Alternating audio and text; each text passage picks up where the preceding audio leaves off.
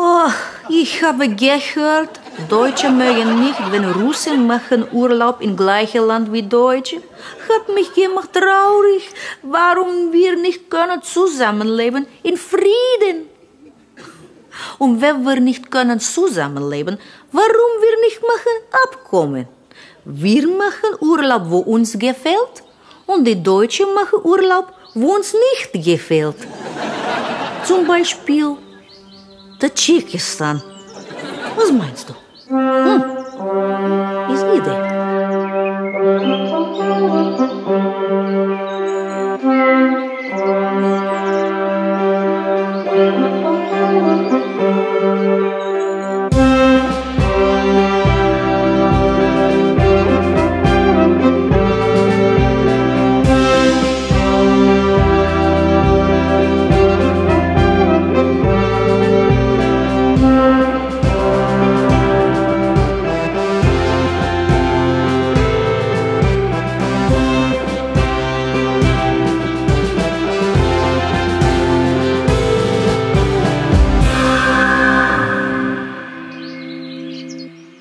Ich sage einen schönen guten Morgen. Ich bin mal wieder zum dritten Mal jetzt in Dortmund auf der Messe Jagd und Hund, heute am Sonntag, dem 14. Februar 2016. Ähm, und Jetzt mache ich ja eigentlich ungern spontane Sendungen, ähm, aber jetzt war die Chance einfach so da, dass ich nicht anders konnte und habe dann hier den Profi-Journalisten gegeben, mich im Medienzentrum der Messe eingebucht und hier in der Tat wirklich einen Raum bekommen, in dem ich diese Aufnahme machen kann.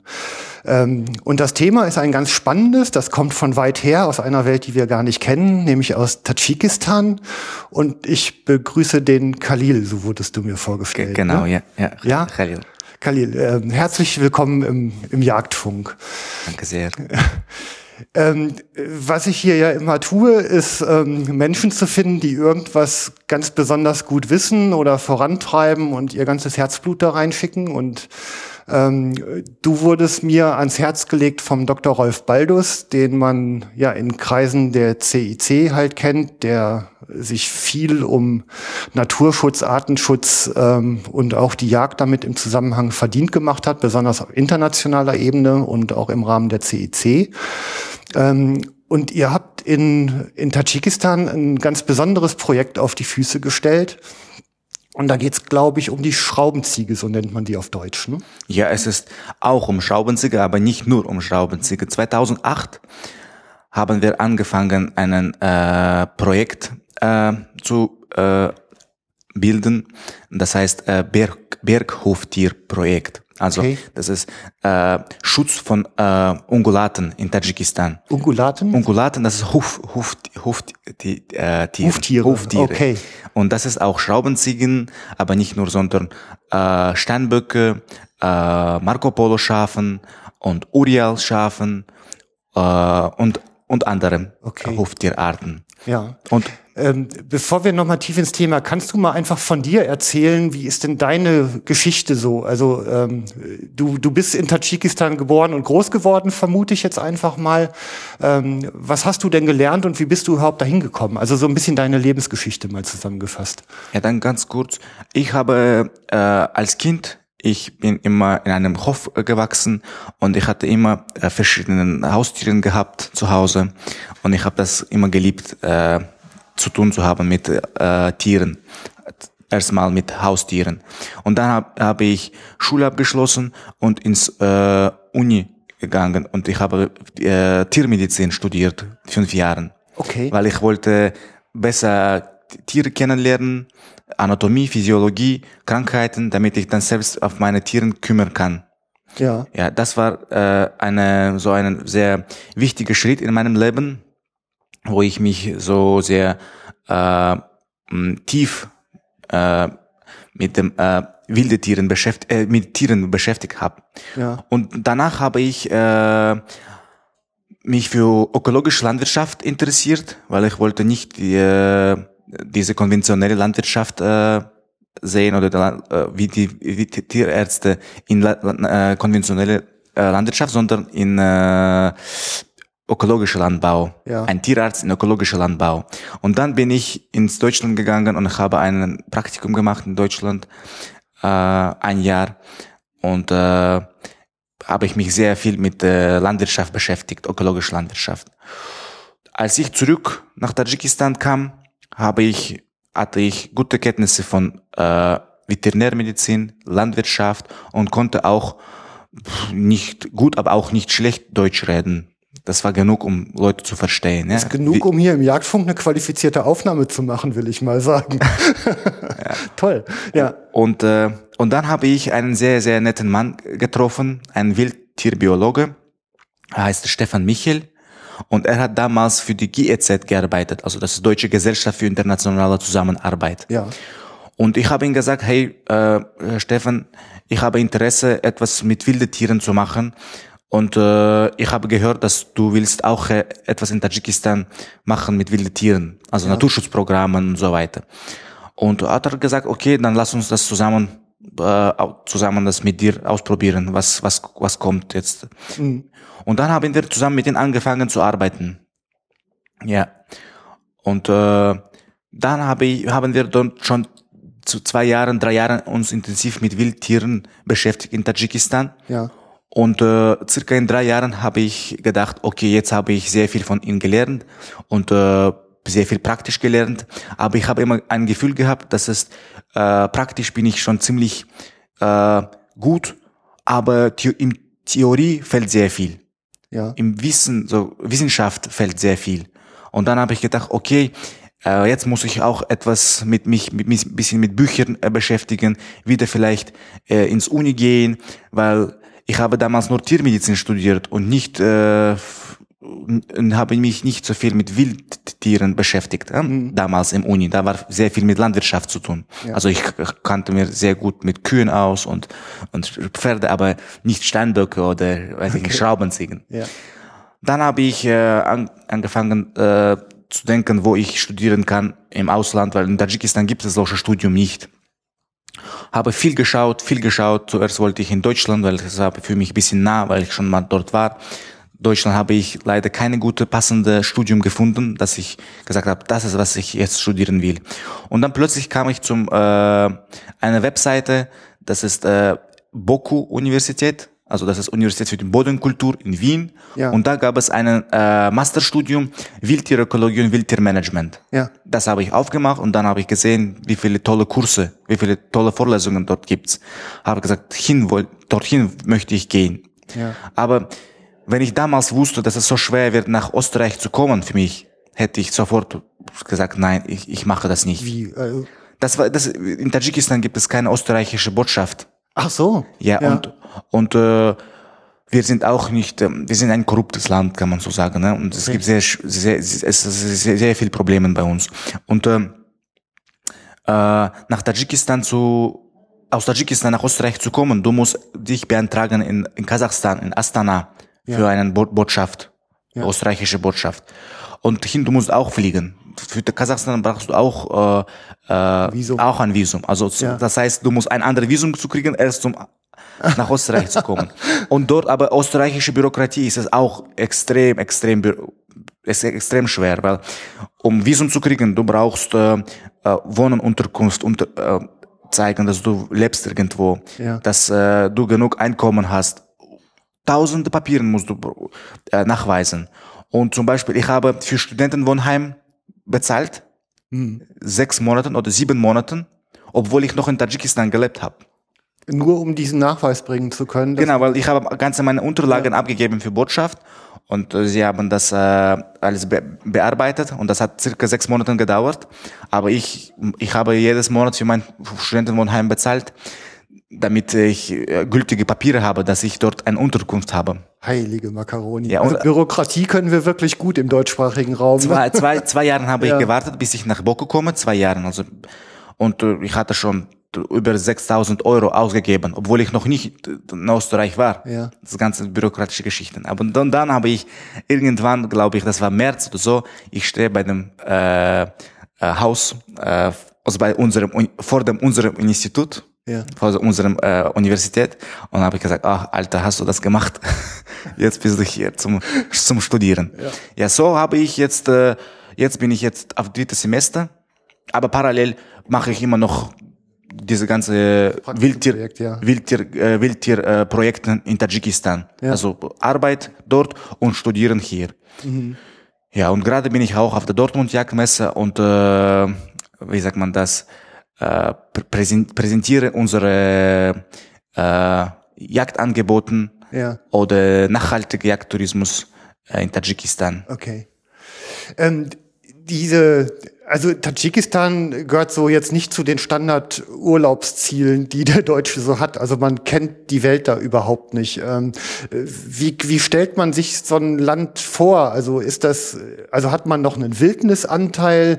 Ist es ein landwirtschaftlich überformtes ähm, Land? Also in Deutschland ist ja eigentlich na, fast 100 Prozent landwirtschaftlich oder forstwirtschaftlich genutzte Fläche. Es gibt, ich glaube, noch zwei Prozent irgendwie Wälder, die, die nicht bewirtschaftet sind. Und ähm, dadurch ist natürlich eben alles irgendwie reglementiert. Ähm, die, die Lebensräume und die Lebenssituation der Menschen in Tadschikistan, wie, wie kann man sich die so vorstellen? Ähm, Tadschikistan ist ungefähr groß vielleicht wie Bayern, glaube ich. Ja, Ja, und äh, es ist nur acht Millionen Menschen. Äh, der Haupt, äh, wie sagt man das, Hauptgelände sind die Bergen.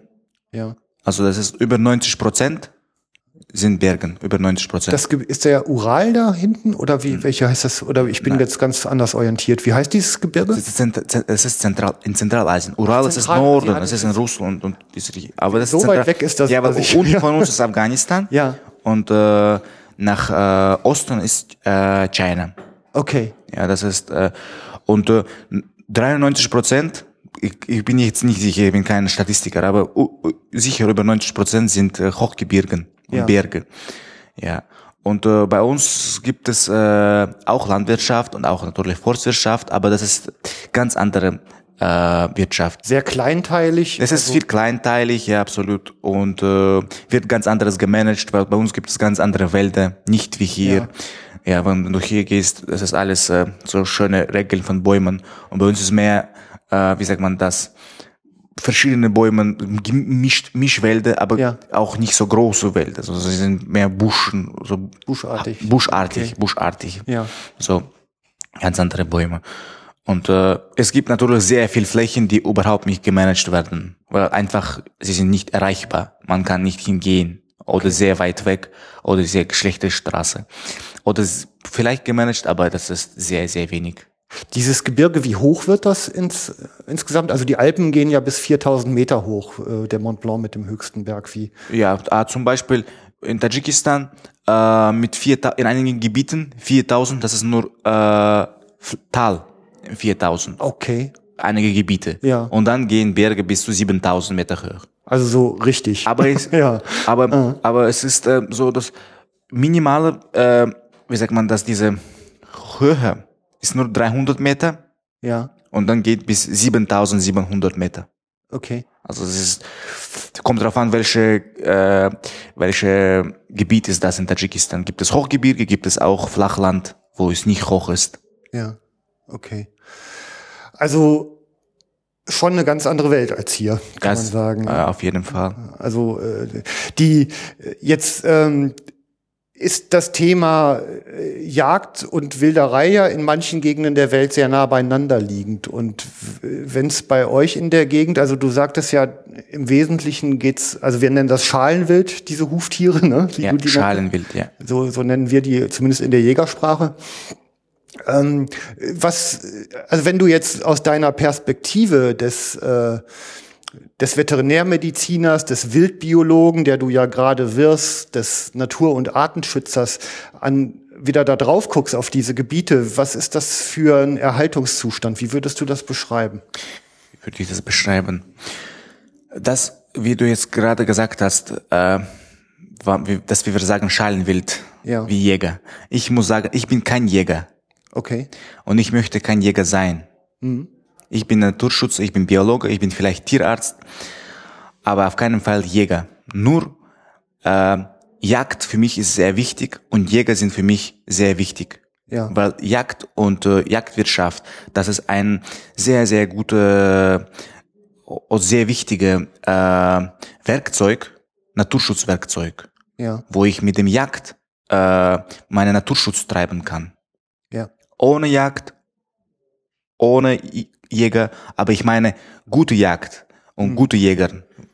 Ja, also das sage ich ja auch immer wieder. Das, man, man, das es werde ist ich ein, noch ja, erklären, was bedeutet Ja, das ja. für mich Jag Jagd und was bedeutet für mich Jäger.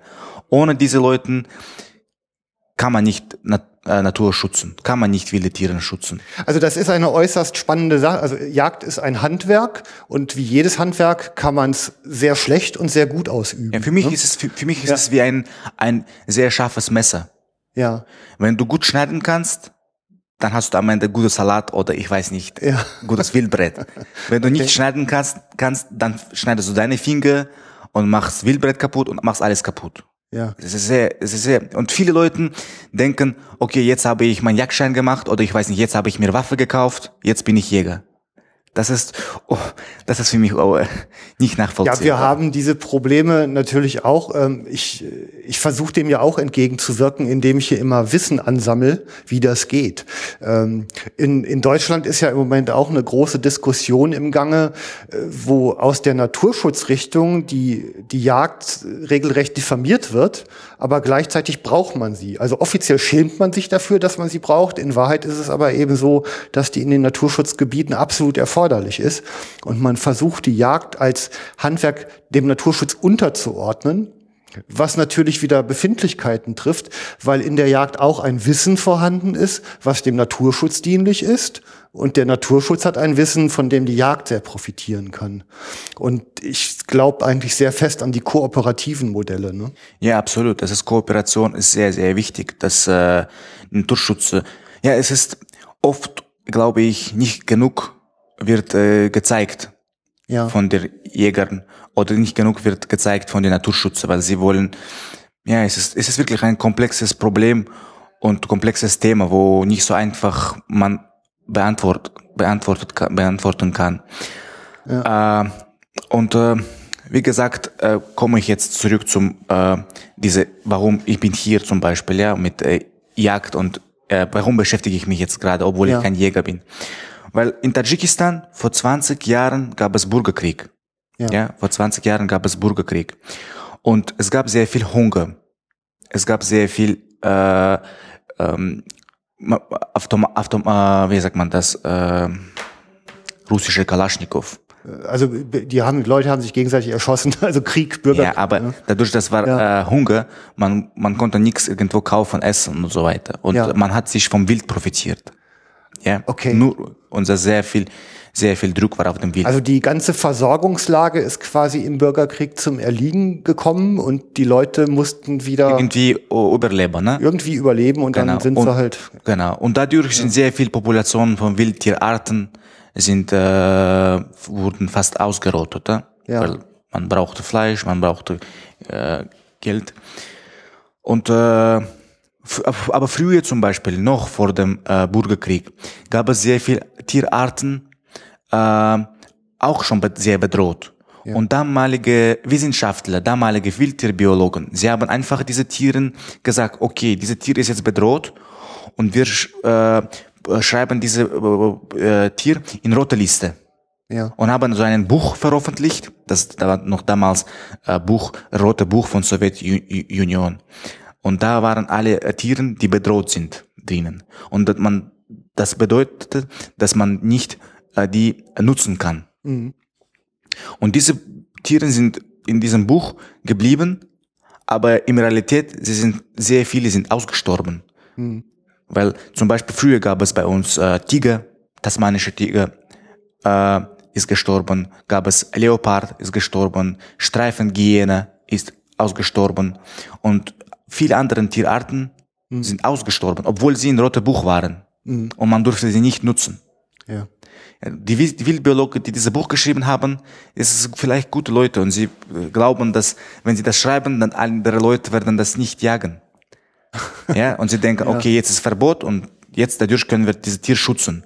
Aber in Realität, als, als Praktiker kann ich sagen, das ist ein schlimmste, schlimmste Fehler.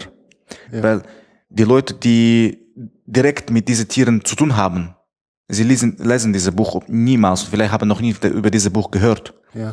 Und wenn sie direkt Probleme zum Beispiel haben mit einem Karnivor, dann werden sie diese Karnivor auch als fremd äh, nehmen und werden auch ihn töten. Man muss anderen, anderen äh, Strategien bilden. Und jetzt gerade haben wir das zum Glück, glaube ich, wir haben jetzt neue Generation von Wildtierbiologen, das haben verstanden. Das einfache Verbot bringt nichts. Einfach mhm. Verbot. Können wir nichts machen. Ich würde auch am liebsten kein Tier töten. Aber ich weiß, wenn wir jetzt sagen nicht, dann kommen andere Interessen zum Beispiel Landwirtschaft oder Chinesen mit ihren großen Maschinen und werden einfach Bergen fressen. Mhm. Weil sie wollen Mineralien äh, nutzen, weil sie wollen Öl finden, weil sie wollen mehr Gold und Silber und verschiedene anderen mhm. Sachen. Und dadurch machen sie ganze Habitaten von wilden Tieren kaputt. Also äh, diese ein Nutzungskonzept, was auch wirklich Geld bringt, ist zwingend erforderlich, um diese Lebensräume, wie sie sind, zu erhalten. Genau, weil, weil es ist so, du, du schützt nicht, nicht, man braucht, man muss nicht nur Tiere schützen, sondern es ist sehr wichtig, dass man auch Lebensräume schützt. Ja. Ja, und nur durch Jagd kann man Lebensraum schützen. Ja. Weil wenn kein Lebensraum mehr gibt, gibt es, wird auch keine wilde Tiere geben. Ja. Das ist das Wichtigste. Und, äh, äh, was wollte ich noch sagen? Es fällt mir nicht ein. Ähm, also das ist ja ähm, etwas, ich bei jeder Gelegenheit weise ich immer auf so ein IUCN-Papier hin, ähm, wie Trophäenjagd halt zum Naturschutz beitragen kann. Das, was der Dr. Baldus mal geschrieben hat ja. oder zumindest ins Deutsche übersetzt hat. Jetzt bin ich auch gar nicht ganz sicher, werde ich auch wieder zu dieser Sendung verlinken. Verlinke ich in einer Tour, weil ähm, die die äh, ja, dieses Gedankengut da einfach mal drin steht.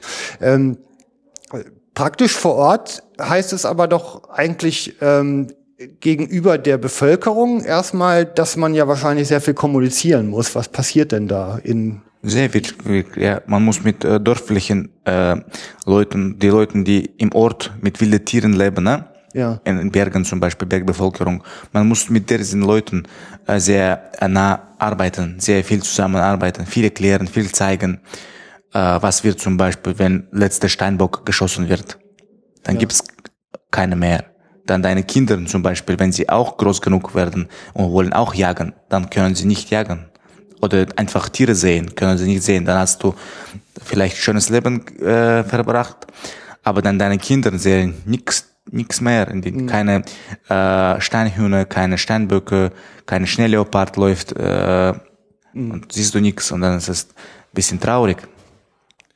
Ja, und äh, nur durch, nur durch äh, diese äh, Erklärung für die lokale Bevölkerung, dass es sehr wichtig ist, äh, nachhaltige Nutzung. Dass es sehr wichtig ist, dass äh, auch zukünftige Generationen das sehen, diese Tieren und auch vielleicht äh, jagen dürfen. Äh, nur durch sowas kann man äh, weitermachen mit dem mit dem Jagd. Ansonsten ja. wird alles ausgerottet und also das ist die Kommunikation in Richtung Bevölkerung. Ähm, praktische Arbeit in den Revieren. Ähm, ihr müsst ja wahrscheinlich, um die, äh, die Abschussplanung zu machen, auch einen guten Überblick haben, wie die Populationen sind und sich entwickeln über die Zeit. Also es hat ja wahrscheinlich auch viel mit Beobachten zu tun. Sehr viel. Wir, wir, bei, bei uns ist jetzt gerade so, dass wir versuchen, maximal wie möglich Wissenschaft ziehen in die Jagdwirtschaft. Also wir machen Jagdwirtschaft auf der Basis von Wissenschaft. Ja. Ich weiß nicht, ob es grammatikalisch richtig klingt. Also, Jagdwirtschaft auf der Basis von Wissenschaft klingt vernünftig. Ja, ja. das meinen ja. wir. Weil es ist sehr wichtig, dass du genau weißt, wie eine Population geht. Wie viele Tiere sind dort? Ja. Was ist die Struktur von dieser Population? Wie viele äh, Kitze sind dieses Jahr äh, geboren? Wie viele haben von letztes Jahr überlebt? Mhm. Und äh, das ist sehr wichtig, dass du jedes Jahr diese Informationen kriegst. Mhm. Und das ist äh, auf dem äh, direkt auf den Bergen zum Beispiel, wenn wir gehen in die Bergen und zählen die Tieren und mhm. machen Beobachtungen. Und das ist sehr wichtig und das ist notwendig für nachhaltig, nachhaltige Jagdwirtschaft. Ja. Okay. Wenn du wenn du nicht weißt, was ist dort jetzt passiert mit dieser Population, dann kannst du äh, keine gute oder keine richtige äh, Entscheidungen treffen. Ja, okay. Ja, und dadurch, dass wir diese Wissen, Dynamik oder wie die Population sich entwickelt, können wir nachhaltige Abschusspläne äh, bestätigen. Ja. Und äh, ja, und wie gesagt, es gibt äh, gerade heute bei uns über äh, oder K10 äh, äh, lokalen Jagdgenossenschaften, die schützen ihre Wild Ja. schon seit mehreren Jahren, also seit 2008. Und damals, als wir angefangen haben, da gab es fast nichts. Fast nichts, also war es sehr wenig die Tiere. In eine, also ein, einige sind äh, Jagdgenossenschaften, das ist Steinbockgebieten oder Schraubenziegengebieten oder Marco Polo Jagdgebieten, also Argali Jagdgebieten. Und damals gab es nichts. Und dadurch, dass ich haben äh, Schutzprogramme gemacht, dadurch, dass wir die Unterstütz haben mit den äh, zum Beispiel Ferngläsern oder Kleidungen oder äh, Geländewagen und äh, haben diese ganze ihre äh, Revieren äh, gesetzlich äh, gesetzlich für diese lokale äh, Gemeinde gegeben. Ja. gesetzlich. Also sie sind Chef kann man so sagen von dieser und sie haben jetzt haben sie ein Gefühl das ist mein Revier. Früher das war von der Regierung Okay. ja, und jetzt sagen sie, das ist mein Revier. Ja, und dann fühlen sie sich verantwortlich und kümmern sich auch. Genau, und sie sagen, das ist jetzt mein Wild und ich schütze mein Wild und dann vielleicht, vielleicht in Zukunft, wenn alles gut läuft, dann kann ich profitieren davon. Ja. Ja, und das ist dadurch, dass sie jetzt äh, motiviert sind, sie haben sehr gut geschützt und die Populationen von wilden Tieren sind extrem, extrem äh, gewachsen. Ja. Das, das ist unglaublich. Für, für uns als Wildtierbiologen war auch unglaublich, weil das ist auch Nachwuchs, aber auch die Tiere, die Einwanderung von anderen Gebieten, wo nicht geschützt wird, Ja. wo immer noch Wilderei gibt. Okay. Tiere einfach migrieren und dann bleiben in diesem Gebiet, weil hier ist Schutz und sie fühlen sich wohl in diesen Gebieten. Ja, und äh, dadurch, dass äh, die Zahl von äh, Schalenwild, wie Jäger sagen, äh, Ja. äh, wächst, wächst auch äh, Zahl von äh, Prädatoren. Ja. Der Wölfe zum Beispiel. Aber besonders wichtig für uns ist äh, Schneeleopard. Das ist auch eine sehr bedrohte Art. Ja. Und äh, in vielen äh, Orten in Tadschikistan ist schon ausgerottet, aber es gibt äh, Plätze, wo die sind immer noch gi- gibt es immer noch Schnellleoparden und dadurch, dass diese äh, wo wo geschützt wird Schallenwild, werden auch sehr äh, höhere Dichte von Schnellleoparden. Und das ist für uns auch sehr sehr wichtig. Dass es Sch- Schnellleoparden dort gibt. Weil manchmal auch Lokalbevölkerung Bevölkerung sagt, oh, jetzt müssen wir Schnellleoparden wegschießen, weil sie unsere Wild äh, fressen, also machen Konkurrenz für uns. Wir sagen, na, na, na, na, na, das geht nicht, weil Schnellleopard sehr wichtig für den Naturschutz und sehr wichtig für die ganze Ökosystem und auch das durch Schnellleopard haben wir gesunde Populationen von Scheinböcken zum Beispiel oder gesunde Populationen von Straubenziegen, weil durch, wenn ein Prädator gibt es, dann die Tiere sind viel gesunder. Vitaler, ja. vitaler und sie sind nicht, sie sind sehr, wie zu sagen, sehr vorsichtig und sehr, ja, manchmal schaue ich die, die Gebieten, also oft sieht man das in Europa, glaube ich, in Deutschland zum Beispiel manchmal, wo Wild einfach steht ganze Zeit und liegt und, und faul. Ja, sieht man so oft auch nicht, ne? Aber Ich, aber, aber wenn, wenn ich zum Beispiel sehe, was ist in, bei unseren, unsere Wild ist viel mehr scheu.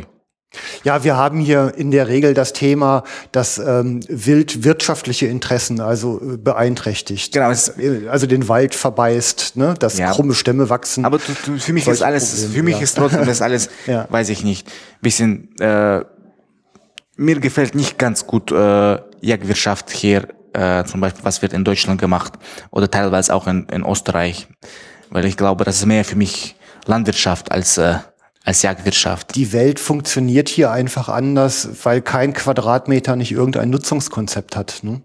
Ja, Also ihr habt halt Raum, in dem nichts anderes ist außer Wildnis. Und das gibt Nein, wir haben dort, wir haben dort auch ungefähr so gleiche Geschichten, auch mit Schalen, dass Schaden bekommen wird zum Beispiel. Das Schwarzwild macht bei uns auch sehr viel Schaden. Und das ist manchmal noch schlimmer, weil hier ist ein Acker von einem Bauer, ist riesig und dann vielleicht dort vielleicht 20 Prozent Schaden drinnen. Ne? Und bei uns ist es Acker, ist ganz klein. Ja, und wenn eine Rote mit Schweine kommt, dann ist es Schaden 100 Prozent. Ja, also das ist, also ich verstehe, da könnten wir bestimmt alleine zwei Stunden drüber reden über dieses Thema. Aber ähm, lass uns mal kurz bei diesen Besonderheiten bleiben. Also dieses, äh, also ich finde ganz interessant, weil bei uns in aller Regel Jagd und Wilderei sehr schnell gleichgesetzt wird in der Öffentlichkeit. Und es ja. ist halt ein unglaublicher Unterschied, ja. Also ob etwas, ob man gezielt und mit dem nötigen Wissen im Hintergrund äh, sich irgendwas aus so einer Population entnimmt oder ob man halt einfach nur opportunistisch losgeht und erlegt, was einem vor die Büchse kommt. Ja, das ist das Problem. Opportunistisch ist es ein großes Problem. Ja. Das, was sehr viele Leute machen. Ja. Opportunistisch. Auch hier bei uns auf der Dortmund Jagdmesse leider. Es ist, äh, zum Beispiel, wir sitzen hier schon seit einer Woche. Mhm. Kommt ein Jäger, egal, es waren aus Norwegen, waren aus Schweden, Deutschland und verschiedenen Ländern. Erste Frage. Wie groß und was kostet? Das sind ja. zwei Fragen. Wie groß und was kostet? Und das ist für mich wirklich sehr frustrierend, wenn ja. ich so einen Jäger sehe, der kommt und interessiert sich für Kilogramm, Zentimeter und so weiter. Und, und dann aber zum, für mich wäre viel schöner, wenn ein Jäger kommt und sagt, oh, bei Ihnen gibt es so eine interessante Wildart. Erzählen Sie mir etwas, was wir, wie wird dort gemanagt? Was machen Sie? Was, wie geht's dort die Tieren? Ja? Weil oft die, die Jäger gehen, sie haben keine Ahnung, wohin sie gehen. Ja? Ich meine nicht Land, sondern ein Reviere. Ja. Uh, wo, wie wird dort die Tiere gemanagt? Hm. Was wird mit dem Geld gemacht, die, die zahlen für die Abschuss? Ja. Sie haben keine Ahnung. Sie, sie wollen nur billig jagen und viel jagen. Ja, aber findet ihr denn überhaupt gar keine Jagdgäste hier? Also ich sag mal, ich versuche jetzt, ne, ich bin ja, also ich muss ja dein Lichtblick sein, weil ich frage dich ja genau diese Dinge, ne? Ja. Und ähm, es gibt doch noch andere, die, die so denken. Ja, es gibt sowas, die gut auch denken. Und da habe ich mich auch wirklich gefreut, äh, weil ein paar Mal sind Leute gekommen, ja. die interessieren sich wirklich für Naturschutz und nicht nur äh, billig jagen mhm. und einfach Spaß haben. Weil für mich ist es so, Jagd muss Spaß machen, aber wenn es nur um Spaß geht und nicht um Naturschutz, dann ist es für mich nicht relevant, weil es ist nicht genug, äh, ein Tier zu töten, äh, einfach nur für Spaß. Weil du musst wissen. Ja, aus der Perspektive also raus. Die, weil es ist sehr wichtig. Ja. Weil, wie zum Beispiel hier habe ich gesehen, gestern sind, äh, war Demonstration. Sie waren sehr viele Leute, mhm. Veganer und Vegetarier, und sie sagen, Schluss, Tiere zu, zu töten. Ja. Teils, ich verstehe diese Leute sehr gut. Sie sagen Ehrlichkeit, sie wollen nicht diese ganzen Geschichten sehen. Nur, also, dass es passiert, weil bei uns in Jagdgesellschaft gibt es leider sehr viele Leute, die äh, einfach das machen, nicht weil es ist, äh, ähm, wie sagt man das? Ja, ehrlich zu sagen, einfach sehr, sehr niedrige Ausbildung. Sie haben mhm. keine Ahnung, was sie machen. Sie haben ins Gewehr, haben Geld ja. und dann wollen gehen und einfach Tier schießen. Und das ist sehr schlecht. Und ich bin gegen sowas. Mhm. Ich möchte oder ich wünsche mir, dass ein Jäger, wenn er sagt, okay, ich möchte jetzt jagen und es macht mir Spaß, das ist gut, aber ich möchte jagen dort, wo wird gut gemanagt. Das kann man so sagen, und, ungefähr unterscheiden, wie man sagt, Biobetriebe, ne, in Deutschland sagen wir. Oder ja. Fair, Fair, Fairtrade Programme, mhm. ne, Fairtrade. Dass man extra kauft Fairtrade, weil man sagt, dort wird gut gemanagt, dort werden Leute gut bezahlt, dort macht man nichts, äh, scha keine Schaden für die Natur. Ja? Mhm. Ungefähr so zertifizierte, ja, äh, zertifizierte Betrieben. Und sowas, glaube ich, sehr wichtig bei uns in Gesellschaft, Jagdwirtschaft. Also wenn du Jäger geht, er muss 100% äh, sicher sein, dass was, wenn er jagt, wenn er Spaß hat, aber gleichzeitig er hilft für Naturschutz und nicht und schießt nicht weg letzte Hirsch, weiß ich nicht, oder letzte Wolf irgendwo in einem Gebiet. Also Khalil, ich ähm, das ist meine Predigt, die ich hier eigentlich in nahezu jeder Sendung habe. Ähm, dieses äh, mit der Waffe, die wir als Jäger in die Hand bekommen, bekommen wir auch eine riesengroße Verantwortung. Absolut. Und ähm, das, was ich halt von äh, vielen meiner Gesprächspartner gelernt habe, ist, dass es so ein Selbstverständnis als Anwalt und Fürsprecher der Wildtiere gibt. Es ist in Deutschland eben so, dass sich flächendeckend um die Wildtiere in der Kulturlandschaft, die wir hier haben, niemand kümmert, außer die Jäger. Das machen sie sicherlich nicht immer gut, aber außer denen gibt's keinen und deshalb glaube ich, muss man die Jäger besser machen in dem, was sie tun. Absolut. Und ihnen nicht die Dinge aus der Hand nehmen, weil dann hören sie nämlich auf, sich damit zu identifizieren, was sie tun und dann macht man es eigentlich noch schlimmer. Ne? Ja, und das ist so, ich, ich, ich sehe auch hier zum Beispiel nicht, was die Jäger machen. Ja, es ist sehr wichtig, dass sie zeigen, was sie machen, ja, Ja. und arbeiten mit dem äh, Gesellschaft und kooperieren zusammen mit Naturschützer. Sie laden zum Beispiel Naturschützer ein und machen zusammen Forschungen oder sitzen auch zusammen mit Leuten, die zum Beispiel hier gestern eine Demonstration gema gemacht haben und erklären auch was, aber gleichzeitig auch lernen, weil Ja. ich sage, das ist, wenn man geht in die Halle, dort wird so viel illegal auch verkauft oder werden Angeboten gemacht, du, du weißt nicht, was, was für ein Angebot ist das. Oder schau auf die Bilder, was für ein Bilder stehen dort. Sehr viele Leute haben einfach keinen Respekt von Tieren. Ja. Diese ganze Keiler und da drinnen steht dieser Stock, um zeigen, wie groß sind die Waffen. Das finde ich schrecklich. Das ist nicht gut, weil wenn man jag jagen geht, er muss, es, es muss um Erlebnis gehen, um Naturschutz und nicht um Zentimetern. Ja, ich sag mal so, das ist so im Zusammenhang, äh, weißt du, wenn man also hier einen Hirsch äh, 15 Jahre lang über jeden Winter begleitet und drum zittert, dass der wieder weiterkommt, dann ist am Ende halt auch so eine Trophäe halt wirklich etwas, was man sich erarbeitet hat und dann vielleicht auch auf einer guten, fairen Jagd, ne, in einer, in einer Pirsch, äh, die einen wirklich auch aufgerieben hat, dann dann hat das aber eine Bedeutung, die ist nicht in Zentimetern zu messen und nicht in Gewicht. Das ist Ja, was anderes. Ne? Genau, aber ja, und das ist wichtig. Das, es geht um Erlebnis. Ja? Genau. Ähm, eigentlich machen wir jetzt ja schon wieder die Zusammenfassung. Ich hab, muss aber noch, um den Inhalt so einigermaßen rumzukriegen, ähm, jetzt bezahlt ein Jagdgast natürlich Geld dafür, wenn er nach Tadschikistan auf so eine Jagd kommt. Äh, die müssen wir jetzt nicht in die Zahlen reingehen, aber die Erträge, ähm, wie bindet ihr die denn wieder in die Projekte oder in die Bevölkerung ein? Wie, was passiert damit? Also ich bin hier nicht, ich bin kein Selbstveranstalter. Ja. Also ich keine, habe davon keine Provision. Ich bin Student und ich habe meinen Lohn von einer Naturschutzorganisation. Und äh, wir hier äh, suchen äh, Kunden für diese lokalen Jagdgenossenschaften in Tadschikistan. Ach so, die sind die Veranstalter, die eigentlichen. Sie sind Veranstalter, aber sie können nicht die Sprache, sie können nicht auf Englisch zum Beispiel oder auf Deutsch reden.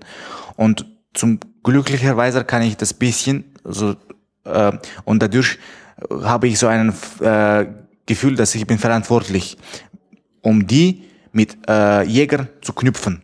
Ja, Also Jäger bringen zu diesen Jagdgenossenschaften. Also das heißt Jäger, aber auch Geld mit mit diesen Jägern, die das zahlen. Und ich bin hier und ich, wir haben schon mehrere Buchungen gemacht und ich freue mich auch schon, dass äh, im, dieses Jahr kommen viele Jäger nach Tadschikistan und werden in diese äh, lokalen Jagdgenossenschaften, die echte Jagd machen und äh, faire Jagd machen äh, und äh, werden dadurch auch Einkommen bekommen. Ja. Und bei Einkommen wird bei uns so gemacht, dass circa 30 Prozent geht in die Regierung, weil muss man für die Abschusslizenzen äh, bezahlen.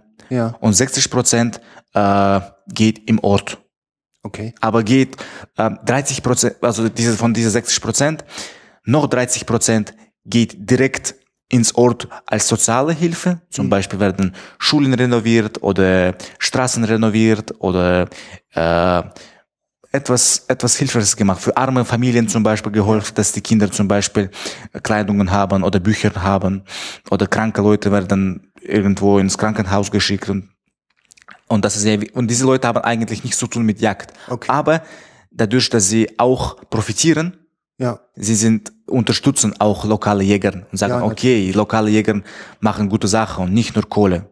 Und das baut ja auch soziale Hürden ab. Also wenn Na Naturschutz und Jäger gemeinsam mit der Bevölkerung solche äh, Projekte nach vorne bringen und äh, die ja im eigenen Leben ja auch erlebbar werden für die Bevölkerung, nimmt das ja auch Kommunikationshürden Genau. heraus und ähm, das Wissen verbreitet sich ja auch besser darum. Ne? Absolut, ja. Und das ist das, ist das Wichtigste, was ich auch, was es auch hier fällt, zum Ja. Beispiel.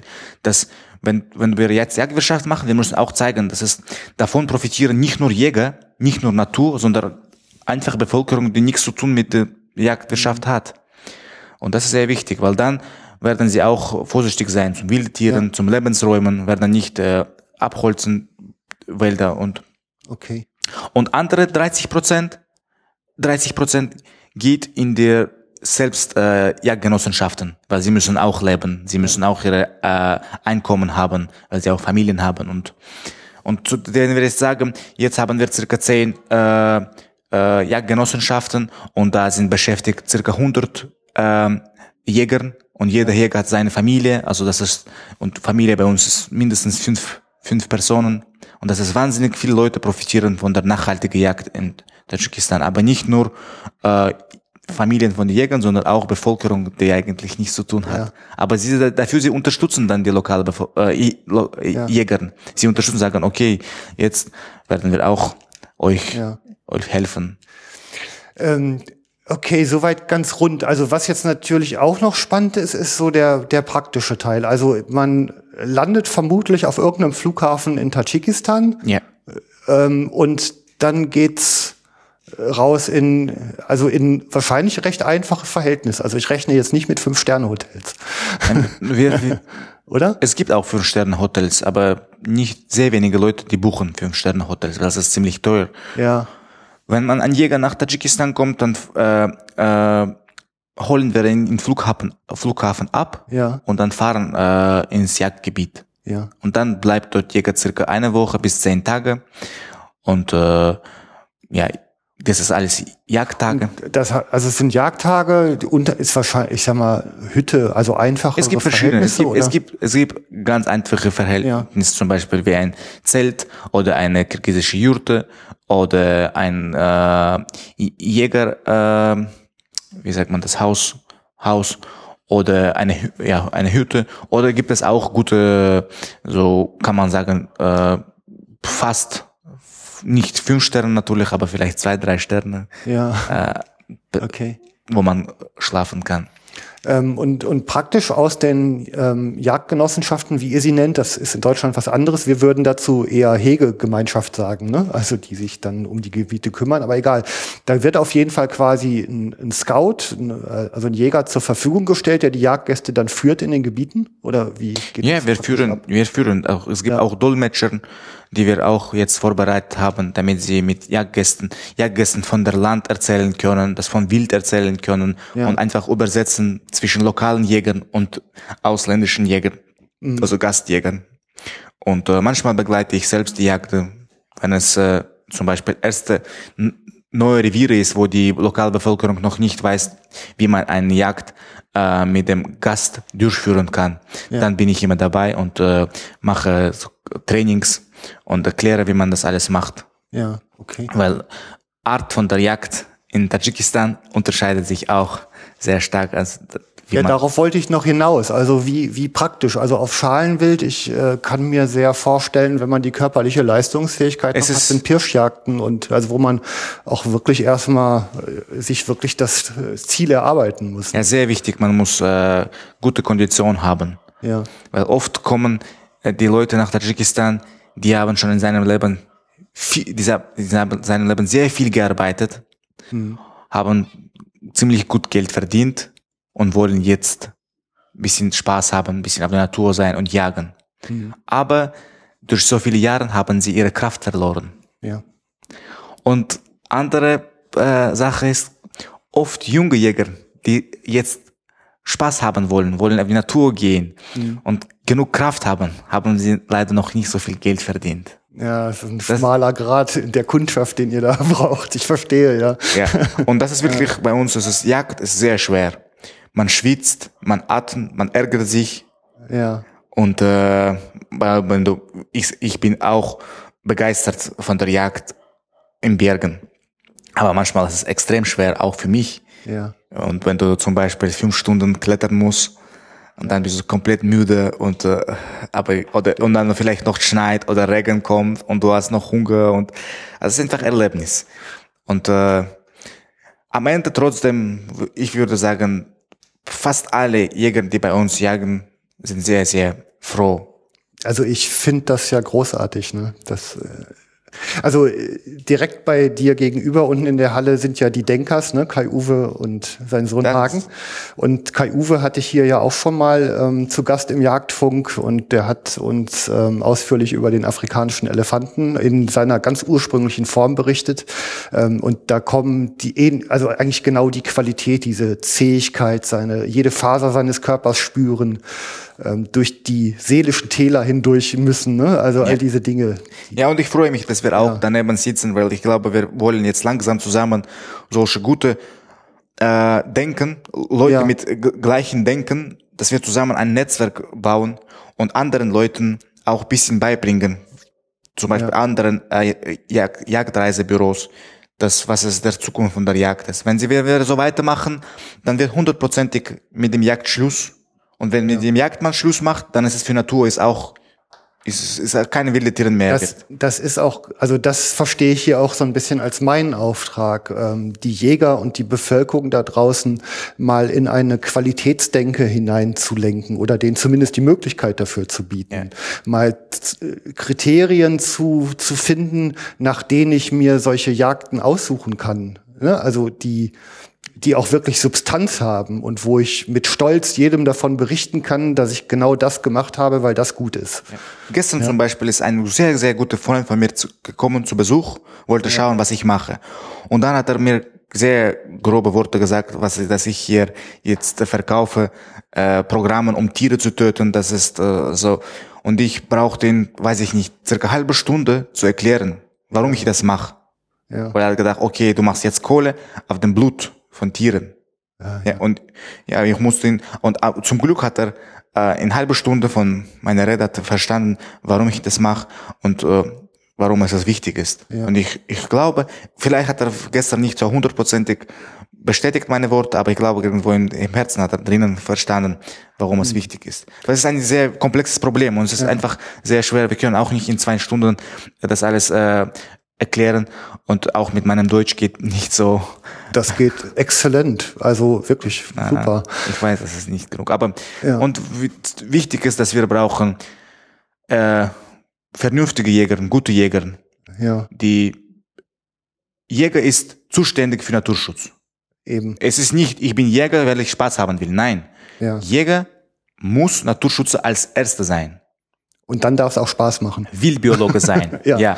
Und wenn er guter Wildbiologe ist, wenn er Naturschützer ist, dann darf er Spaß haben. Ja. Weil zum Beispiel, es ist oft so, wenn man sagt, okay, ich habe eine Arbeit und meine Arbeit ist Hobby. Hm. Genauso ist Jäger. Ja, Du hast eine Arbeit und du musst Hobby, und das, ist, das muss dir Spaß haben. ja, Und nicht andersrum. Ja. Und wenn es in diese Richtung geht, dann ist er motiviert, wilde, zu, wilde Tiere zu schützen, Lebensräume zu schützen, mit der Bevölkerung äh, arbeiten, erklären. Und äh, ja, und das ist das, das Wichtigste. Dann geht es gut. Sollen wir das als Schlusswort nehmen oder gibt's was, was du in diese Sendung noch reinhaben möchtest? Ah, ich weiß nicht. Ich glaube, nicht wichtig ist, habe ich schon gesagt, das ist, ich, ich bin kein Jäger und ich möchte, aber ich, ich, ich mag Jäger. Und ich möchte, dass Jäger ein bisschen denken in seinem Kopf, dass, äh, was, was sie überhaupt tun. Warum sie sind, das ist, was, was sie tun. Weil sie töten Tiere und sie müssen dafür verantwortlich sein. Ja, Ja, und es ist, nie- es ist, es ist, es ist, ja, es ist sehr wichtig. Ich, ich, kann, ich kann jetzt nicht so viel, glaube ich, sagen. Khalil, dann sage ich ganz, ganz herzlichen Dank für diesen Beitrag. Ähm, der, der war es echt wert, dass wir uns hier ins Medienzentrum zurückgezogen haben. Ja, ich bin ich hoffe. ganz sicher. Mir hat es viel Spaß gemacht. Danke sehr. Ähm, ja, euch Hörern da draußen in den Weiten des Internets, ähm, ja auch vielen Dank fürs Zuhören. Ähm, Habe ich beim letzten Mal vergessen, auch noch vielen Dank für die kleinen Geschenke und Bücher, die mich erreicht haben. Das hilft immer sehr. Ähm, ein bisschen mehr Bargeld hilft, damit ich so meine Spesen bezahlen kann, aber ihr wisst schon, wo es hingeht, findet ihr auf der Webseite. Also vielen Dank für die Unterstützung an euch alle. Und ähm, ich mache fleißig weiter, so gut ich, ihr mich lasst und ich kann. Ja, danke. Auch, auch. Vielen Dank. Ja, gerne, Khalil. Ne? Tschüss. Tschüss.